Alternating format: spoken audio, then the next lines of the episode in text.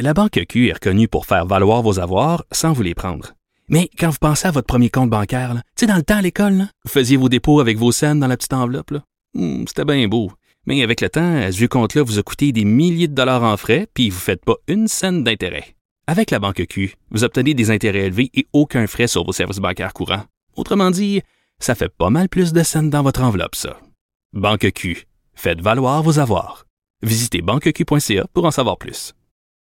Bonjour, bienvenue à l'émission, édition du dimanche.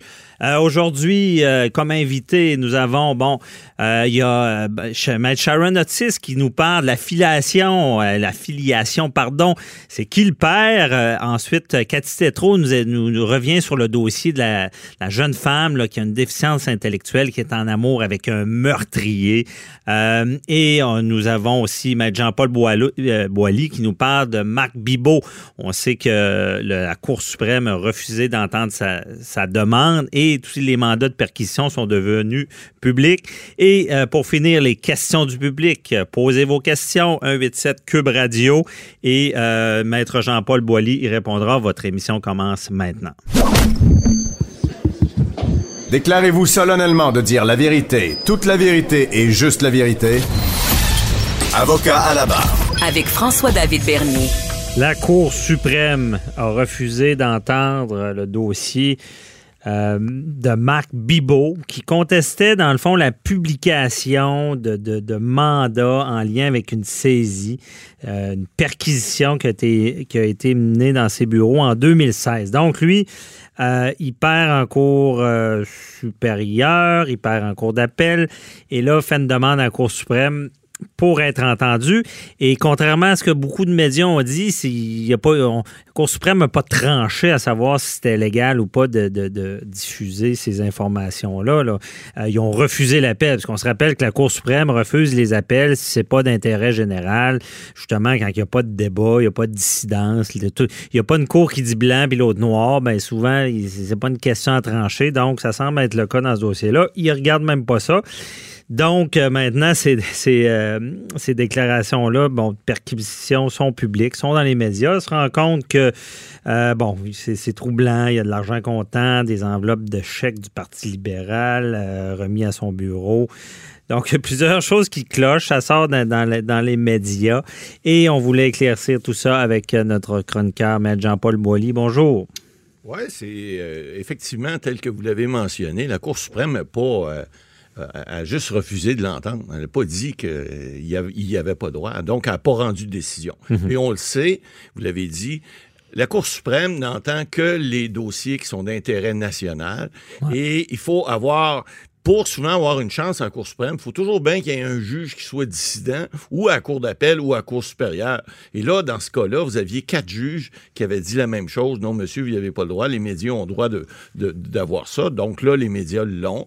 Ils peuvent faire, évidemment, lui, ce qu'il disait, ce que ses avocats disaient, c'est que il disait que si le contenu des documents était dévoilé, ça pouvait mettre éventuellement en péril son droit à, un procès équitable. Bon, est-ce qu'il a raison ou tort? On verra un peu plus tard. Mais là, il y a un autre problème. Là. Parce que, d'abord, ça tombe mal. Ça tombe mal aussi pour Jean Charest, qui veut se présenter à la course à la direction du Parti conservateur du Canada. C'est pas des nouvelles qui sont jojo. C'est pas le fun. Mais il y, a un problème. Il y a un problème important que je suis convaincu que les avocats de Marc Bibot, ils savent lire comme moi la Constitution canadienne et la Charte canadienne des droits et libertés. Vous savez, l'arrêt Jordan, ça vous dit quelque chose, maître euh, Bernier? Pas des espadrilles, ça, Jordan? Non, non, non, mais ça, ça aurait pu, mais ça prend de l'air. Mais il reste que euh, l'arrêt Jordan est fondé principalement sur l'article 11 de la Charte canadienne des droits, l'article 11b qui dit que vous avez le droit d'être jugé dans un délai raisonnable. hein? On a vu que Nathalie Normando faisait une demande, là, et que là, la Cour va se prononcer parce qu'elle a dit, écoute, ça fait assez longtemps. C'est lourd pour des accusés. C'est lourd de savoir que euh, on ne on, on peut pas Ouais, faire- mais- on peut pas procéder, on peut pas. ouais, mais Mais là, ça, c'est l'autre problème qui n'a pas été tranché. Non, Comment tant l'épée de Damoclès peut tant Eh ouais, T'as- être au-dessus de toi ta tête parce tant que tu n'as pas été accusé? là? Ah Il n'a oui. pas été accusé. là. Non, mais il n'a pas été accusé, mais c'est justement, c'est ça que je veux vous dire. C'est qu'on a, parti, on a parlé énormément de l'arrêt Jordan, énormément de l'article 11B de, le- de la Constitution. Oui, mais en fait, Maître canadienne. Laissez-moi finir. Mais on n'a pas, parti- on n'a pas parlé de l'article 11A. Et l'article 11A, lui, la Cour suprême, ce n'est pas encore prononcé là-dessus, à ce que je sache, ça. dit que tout inculpé a le droit d'être informé sans délai anormal de l'infraction précise qu'on lui reproche. Or, la Cour suprême, dans Jordan, elle s'est prononcée sur le paragraphe B et non sur le paragraphe A. Et là, les avocats de Marc Bibot, à- je pense, à raison, vont vont, probablement argumenter les mêmes arguments que dans Jordan en disant écoutez, c'est l'article A qui dit que tu as le droit d'être informé de tes accusations, parce qu'encore là, euh, si t'es pas informé, euh, la preuve, tu vas faire quoi pour la conserver? Tu sais même pas de quoi tu es accusé. Alors, et puis tout ça fait en sorte que ce sont les mêmes principes de droit qui s'appliquent parce que quelqu'un a droit Il y a également le- le- le- l'article 12 qui dit là, que vous avez droit, à- chacun a droit à la protection contre tout traitement ou peine cruelle et inusitée, mais un traitement, c'est ça. Lorsque tu veux médiatiser, puis là, on a vu que les, les, bon, les, les, les, les mandats de perquisition, tout ça, ont sorti dans les médias. Ben ça, on va en venir. Ouais. Mais là, c'est intéressant ce que vous dites là. Ça, euh, dans le fond, le même principe que Jordan. Vous êtes pas- vous êtes même pas criminaliste, vous l'avez trouvé, c'est bon, devrait s'appliquer sur Ben oui. quelqu'un qui est sous enquête. Ben- Parce qu'en en ce moment, en, droit criminel, c'est la mode. On- n'accuse pas tout de suite. Non. On prend notre temps pour l'enquête. On enquête sur vous. Et parce qu'on a peur de Jordan, donc on attend Voilà. avant d'accuser. Voilà. Mais, Mais là- ce que vous me dites, c'est que quelqu'un qui se présenterait devant la Cour suprême et dirait Moi, je suis sous enquête depuis. Ben, écoutez, Trois, ça fait combien de temps m'assurer? là? ben, ça fait depuis 2016. Alors, écoutez, euh, si... ça fait quatre ans? Ah oui, comme faut, puis peut-être avant. Mais si, au moment où cet individu-là, M. Bibot et autres, sont mis au courant qu'il y a une enquête sur eux, ben l'article 11A s'applique. Je comprends qu'avant ça, le criminel ou la personne qui aurait commis une infraction, je dis pas que M. Bibot est criminel, mais la personne qui aurait commis une infraction, s'il n'est pas avisé qu'il y a une enquête sur lui, ben, il n'y a, pas de- y a, il y a pas de crainte, il y a pas de, il y a pas, il subit pas de dommages, il n'y a pas personne qui lui dit que je- qu'il enquête sur lui, alors il n'y a pas à craindre quoi que ce soit, il n'y a pas à vérifier quoi que ce soit, il n'y a pas à préparer quoi que ce soit. Mais la minute où il l'apprend, puis là, ben, dans ce cas-ci, je peux vous dire qu'il il l'a appris des médias, il l'a appris, et puis c'est- vous savez, c'est la crédibilité de quelqu'un, là. Alors, quelqu'un qui est en affaires comme lui, qui subit ça, ben, c'est certain que quand je vous parle de l'article 12 également, qu'on on a- chacun a droit à un traitement qui soit pas euh, inusité ou qui donne pas euh, un traitement qui soit considéré comme étant inusité, ben, je pense que les tribunaux vont avoir à se prononcer là-dessus. Alors, je sais pas ce que ces avocats vont faire dans ce cas-là, mais je suis convaincu qu'en quelque part, il y a quelqu'un qui va lever le drapeau puis qui va dire, un instant, là, euh, ça fait assez longtemps, vous avez voulu mettre ça sur la place publique, monsieur subit des pressions, monsieur a eu, ce que Nathalie Normando a dit l'autre fois, c'est tout à fait Ouais, vrai. N'importe quel accusé ou quelqu'un qui pourrait être accusé, qui se fait mettre sur la place publique comme ça, ben, il Ben, y a une charte qui protège ces droits-là. Ben, Maître Boily, c'est- je trouve ça vra- vraiment intéressant, euh, ce côté-là.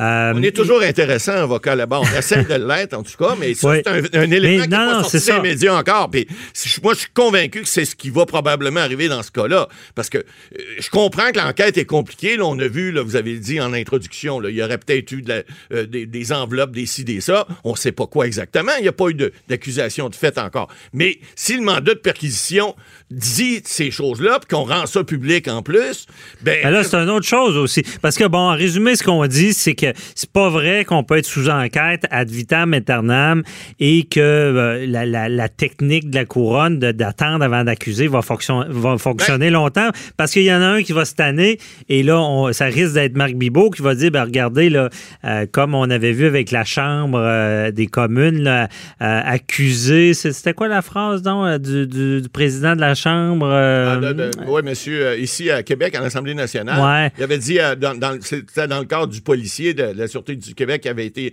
député, là, qui, qui Ouais. avait été arrêté, monsieur Wallet, monsieur Guy Wallet, et il avait dit, écoutez, si vous avez des, des accusations à faire, portez-les, mais portez-les pas en chambre, portez-les au, au bon endroit. En tout cas, à un moment donné, il faut accuser si. Ben, s'il y a des cas. choses, mais, oui, mais- Mais là, là, c'est sûr que le dommage est grand. Ça- finalement, ça me surprend que, la- malgré que la, la question de la Cour suprême, c'était pas celle de, du- de l'enquête déraisonnable. Non, non, C'était celle, si on sait qu'un procès public, tout ce qui vient avec est public aussi. Exact. Donc, les perquisitions. Mais là, la question qu'on se pose, comment ça, déjà, c'est des documents policiers, puis encore une fois, c'est des médias?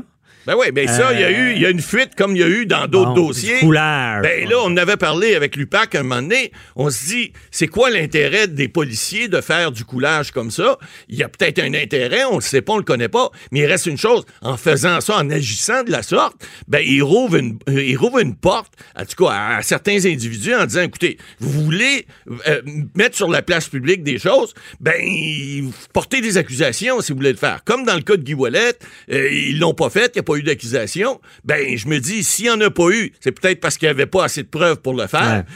Puis peut-être dans le cas de Marc Bibot, peut-être que c'est la même chose, je ne sais pas. Mais c'est c'est certain d'une chose.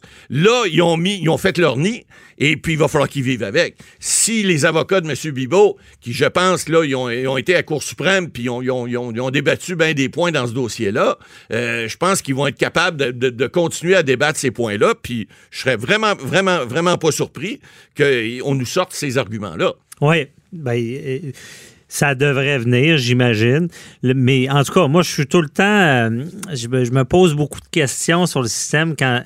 On, on comprend que la personne n'est pas accusée, puis déjà ces documents-là sont sur la place publique. Ben oui, parce que c'est là. quand même. mais Pourtant, c'est contradictoire. Je suis dans les médias, puis euh, Ben oui, mais on veut de l'info, mais théoriquement, dans, dans une enquête policière, les, ces, ces- ces documents-là de perquisition vont, vont rester confidentiels Ben jusqu'à oui. temps qu'il y ait des accusations. On n'est pas à District 31, là. Ouais. Je veux dire, la cour, c'est sérieux, et les- le travail des policiers aussi est sérieux. Mais encore là, il y a des règles de droit qui s'appliquent. On n'est pas dans une république de bananes.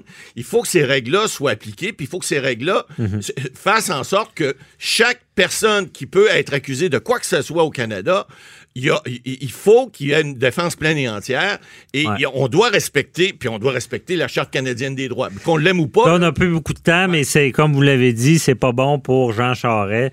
Ben, c'est pas bon. C'est pas bon Ouais. parce que lui, évidemment, euh, se fait, il- se fait mettre dans cette, dans cette enquête-là. Est-ce qu'il va être accusé de quoi que ce soit? On le sait pas. On a dit à l'émission. Ben Jean Charest, on il, pourrait se joindre au recours parce que Ben, ça fait quatre ans. ben oui, c'est- lui aussi. Ça fait longtemps qu'on on nomme son nom à- Puis, en lien avec l'enquête on- l'a n'a pas déjà abouti. dit, On l'a déjà dit euh, ici à l'émission. S'il y avait de quoi se reprocher, je suis pas sûr qu'il se présenterait comme chef du Parti conservateur du Canada. Alors, cela étant dit. Mais là, à suivre. Mais M. à- il faut être prudent avec vous parce Ouais. que vous avez des antécédents libéraux. je pense. Ouais, mais ça n'a rien à voir. Ben non, que je conservateur. Je- J'ai confiance à, vo- à votre impartialité là-dessus. Donc, euh, bon, ben, merci beaucoup. euh, très éclairant. Puis on, on se reparle demain. Bye bye.